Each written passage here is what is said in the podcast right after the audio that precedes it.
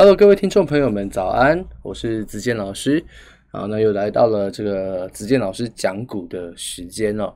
好，那首先呢，哈，我们先来回顾一下美元指数的表现。啊，昨天美元指数是稍微有一点点的反弹哦。好，那就近几期的数据来看，啊，美国八月综合采购经理人指数，好，也就是俗称的 PMI。好，公布值为五十四点七，好，那比预期的五十一点三来得高一点。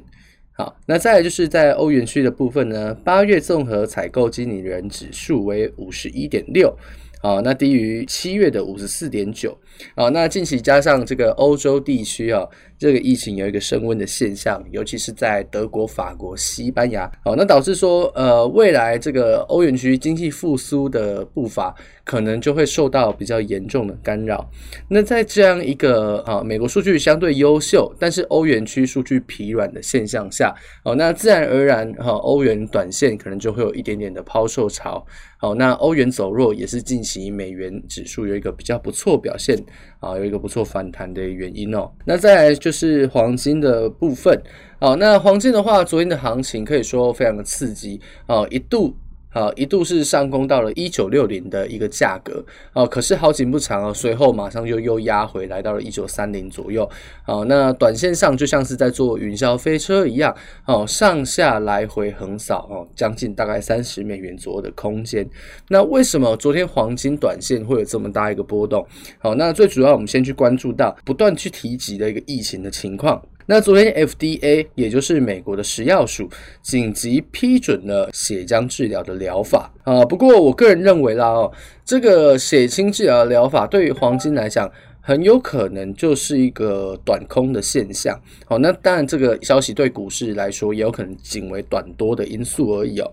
好，那为什么、呃？我会认为它只是一个短期的影响，因为虽然说 FDA 它批准了这样子一个疗法，但是实际上在治疗的过程当中、呃，在这个血清的分量啊，或者是在作用上，到现在还没有一个很显著的一个研究，也就是说它才刚起步而已。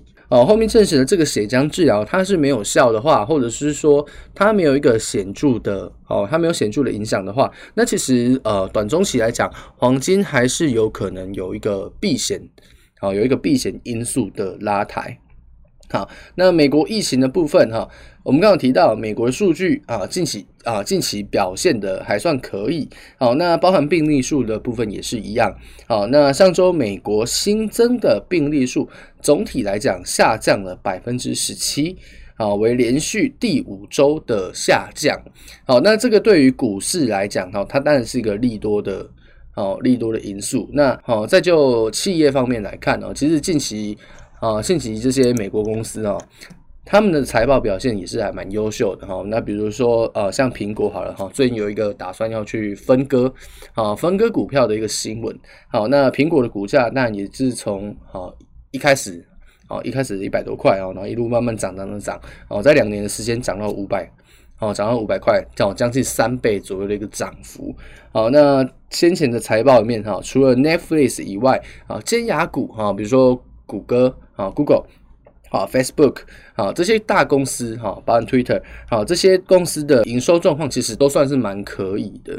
好，那先前在美股的啊描述里面，哈，子健老师我也不断去提到，呃，美股它整体来讲，它大概就是一个大多头哦，它就是一个大多头哦，从零八年之后一路涨到现在，哦，那包含到现在连台股都有创新高的一个现象嘛，啊，那就代表说其实。整体来讲啊，股市的乐观情绪还是算哦，还是算蛮够的哦，所以近几期哦，我都会建议说，呃，如果你有打算去操作股票的话，哦，原则上哦，尽量都还是以低多为主哦，但是千万不要去做空啊，因为这个风险实在是太高了。那最后呢，我们来讲讲原油的部分。好，那昨天原油呢，呃，是。小幅的哈，小幅的收涨哈。为什么小幅收涨啊？因为在墨西哥湾地区啊，受到暴雨影响哦。那这个暴雨就是这个热带风暴，这个马可跟劳拉哦，马可跟劳拉这两个热带风暴，导致这个墨西哥湾的这个炼油厂有一个关闭的现象。哦，那总体而言呢，大概关闭了将近百分之八十二的炼油厂。好，那导致说这个供应端相对的收紧，好，那让昨天的油价小幅的收高啊。不过我个人认为呢，呃，这些天气的因素影响哈，可遇不可求啦。哦，那这种东西也很大部分都只是一个短期的哈，或是一个短暂的影响，不太可能形成是一个长多的题材。哦，不太可能形成长多题材哦。那为什么不太可能形成长多题材？哈，最主要啊，就是我们不断去强调的疫情这一块。好，那整体原油的需求，包含上礼拜哦，欧佩克的这个声明里面都提到，整体原油的需求还是受到疫情受益的表现啊，受到压抑。啊，整体原油的需求还是受到疫情所压抑。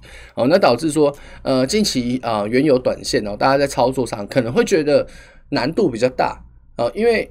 好像没有办法走出一个很持久或是一个很强势的走势啊。虽然短线有下跌，但是它很快又重新大涨，又拉回来最初的起点哈。呆呆的站在镜子前 啊，开玩笑哦。那近期油价的啊，近期油价的这个表现可以说就是没有方向。好，那我自己在呃实物的操作上，我也不断去强调说哦，近期原油它大部分的时间它就是一个整理盘。好，它就是个整理盘。那你没事就不要进去淌这个浑水，哈，因为毕竟，呃，在这种盘整的行情里面，变数是比较大的。好，那如果你随便乱做，哦，你当然你做对会大赚，哦，好，可是实际上能够做对的人真的是少之又少。好，那大家如果就是说，呃，有点闲钱，好，想要去投资的话，好，那尽量去避开，好，尽量去避开盘整或是趋势比较不明显的，啊，比较不明显的商品，啊，比较。比较不容易赔钱呐，哦，比较不容易赔钱。好，那今天的分享哈，我们就先讲到这边。好，那我是子健老师啊，感谢各位的收听，那我们就明天空中再会。好，大家拜拜。